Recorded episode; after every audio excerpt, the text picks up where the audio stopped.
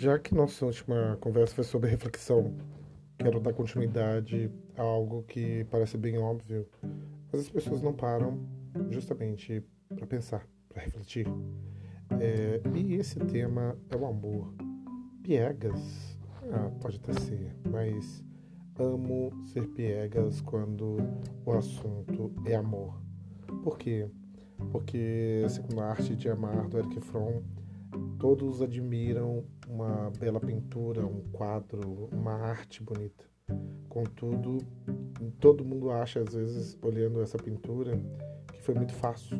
Né? Encontrar o belo, reproduzir o belo, foi algo simples, foi algo tranquilo, como se aquela pessoa tivesse nascido com dom. Ele pintou esse quadro com dom, com algo divino. E ele fala que isso exclui, então, o esforço, o esmero desse pintor que treinou, que ensaiou, que rabiscou, que é, tentou ali os mais diversos tons, nuances de cores, né?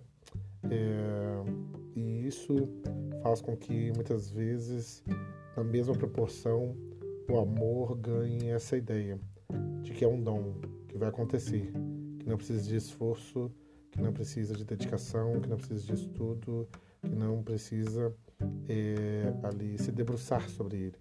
E esse eu acho que é um dos grandes equívocos e por isso concordo com Eric, com Eric Fromm. É um dos maiores problemas da experiência humana quanto à decepção do amor.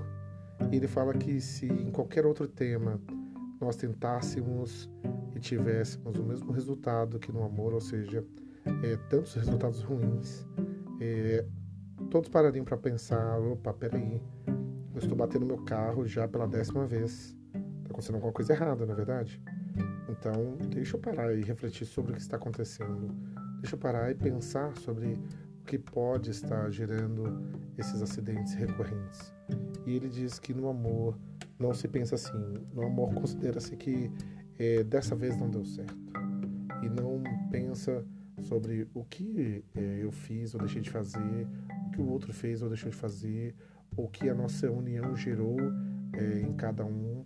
E isso fez refletir sobre esse, essa caminhada do amor. E uma dica que ele dá: o amor começa com três pontos: autoconhecimento, ou seja, conheça você e sua história, autorrespeito, não ignore é, os seus limites, e o terceiro, autocuidado, coloque limite, diga não, é, coloque barreiras, tenha realmente esse cuidado consigo e com certeza Eric Fromm é muito mais profundo do que eu e muito mais é, inteligente ao falar de todos esses temas. E vale muito a pena você ler esse livro, então, A Arte de Amar, do Eric Fromm, e se aprofundar no que ele está chamando de arte de amar, não como um dom, mas sim como uma dedicação de artista. Do artista para chegar num nível de perfeição.